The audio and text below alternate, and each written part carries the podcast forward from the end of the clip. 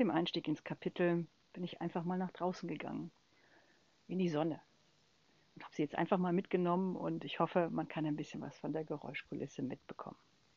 Denn ich wollte mal ein bisschen losgelöst auf den Text gucken und mich nochmal annähern, warum mich das so angefixt hat mit dem Selbstverständnis und dem Verständnis. Naja, und es ist wie so oft, der Ausgangspunkt liegt bei meinen Eltern, die, glaube ich, so unfassbar viel Verständnis für mich aufbringen mussten, dass das äh, mich unglaublich geprägt hat. Es war, ja, glaube ich, gar nicht so leicht, mich als Tochter anzunehmen und zu akzeptieren, wie ich bin. Kein Baum hoch genug, keine Grenze weit genug. Alles Neue wollte erforscht werden, ständig in Bewegung, kam kaum zur Ruhe. Ich glaube, das war echt nicht leicht mit mir. Naja, aber da meine Eltern das geschafft haben, wuchs natürlich in mir auch die absolute Gewissheit, wenn die das können, dann kann die Welt das doch auch, oder?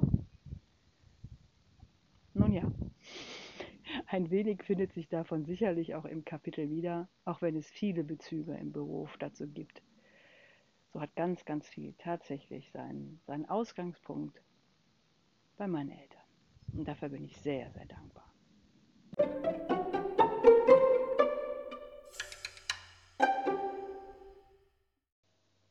Und da sind wir wieder. In diesem Kapitel, Kapitel 3, geht es um Selbstverständnis und damit auch um die Frage, wie man es gewinnt, wie man es erschüttern kann und wie man es ausweiten kann oder gar über Grenzen gehen kann.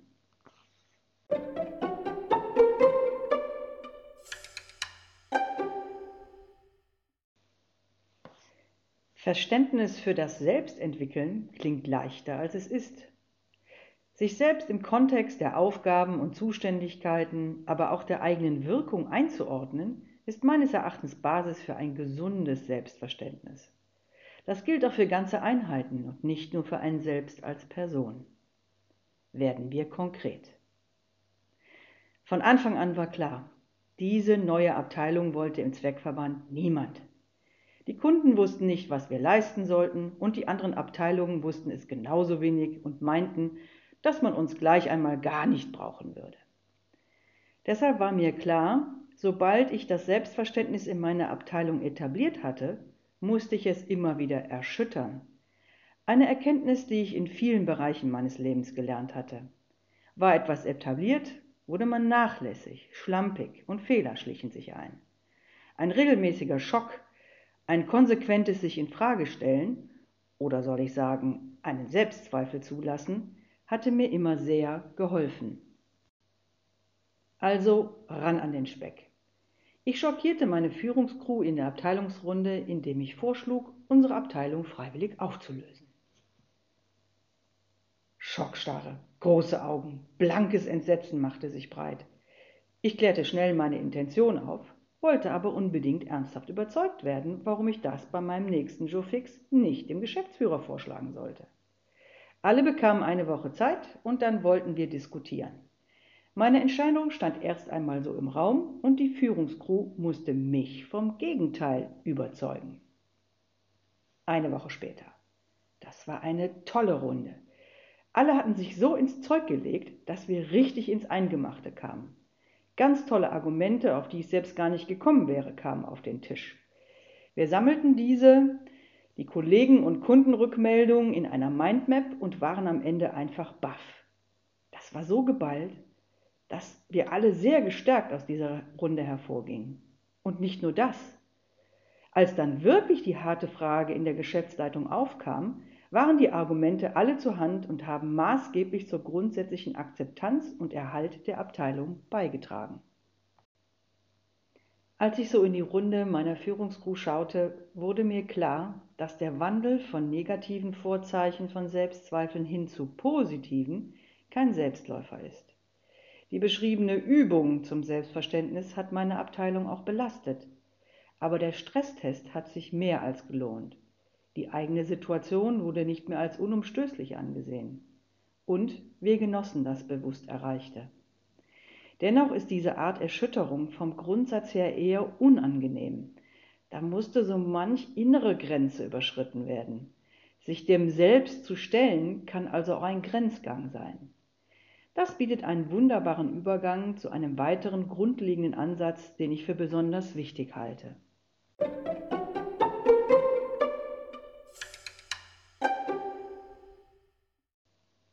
Der Cross-Border-Ansatz. Im beruflichen Kontext hat dieser Ansatz für mich eine zentrale Bedeutung für die kommenden Herausforderungen, vor denen die Wirtschaft, aber auch der öffentliche Sektor steht.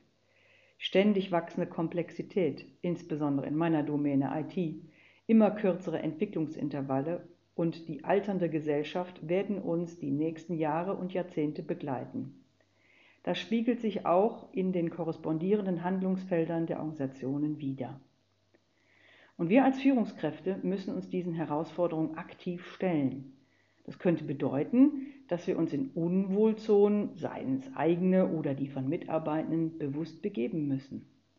Denn es stehen Veränderungen und vielleicht sogar Paradigmenwechsel bevor.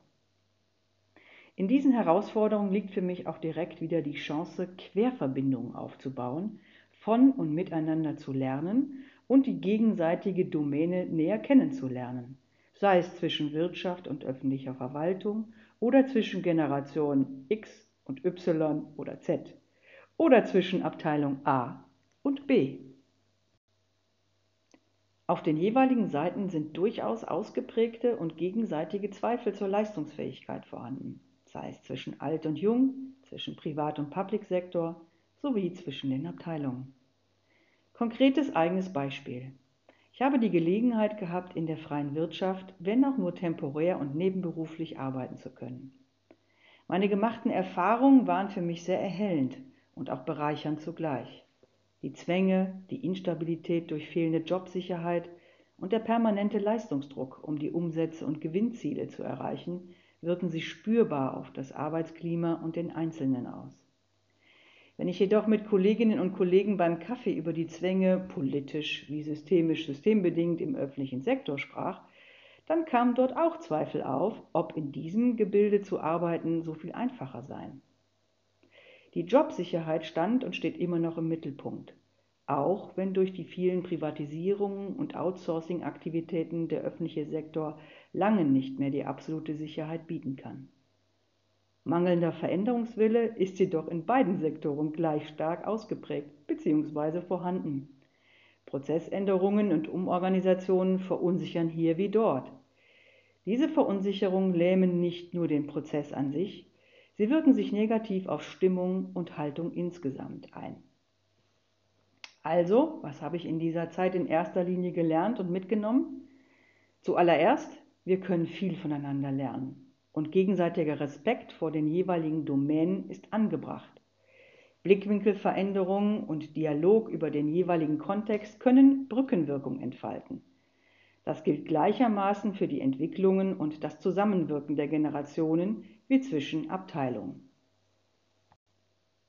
Vernetzung und Cross-Border-Aktivitäten sind für mich also zentrale Ansätze für die zukünftige Ausrichtung von Organisationen. Verbundausbildung zwischen den Sektoren, Organisationen und Domänen können hier schon beim Start ins Berufsleben Grundlagen des gegenseitigen Verstehens legen. Und selbst gemeinsam sind die anstehenden Aufgaben kaum zu schultern. Und die Frage, wie schaffen wir das, gegebenenfalls zusammen, ist auch nicht einfach zu beantworten.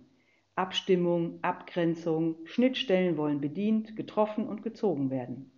Das alles braucht Zeit, Geduld und Menschen, die sich offen gegenüberstehen und den Weg gemeinsam gehen wollen. Einen gesunden Zweifel, welcher sich ebenfalls in gegenseitigem Respekt äußert, halte ich hier sogar für zielfördernd. Das bedeutet für die Führungsaufgabenstellung, dass wir uns und unsere Mitarbeitenden in diese Richtung entwickeln sollten. Vernetztes Arbeiten und Agieren, übergreifende Verantwortung und gemeinsames Agieren braucht Impulse, Vorbild, Leitplanken, Richtungsvorgaben, Ansagen und flankierendes Vorleben von uns selbst. Wir werden einen langen Atem brauchen, denn eines steht für mich felsenfest. Jede Organisation allein kommt keinesfalls weit. Für mich sind diese Erkenntnisse ganz wesentliche Bausteine für die zukünftige Ausrichtung der Organisation und eine Verantwortung für alle Beteiligten.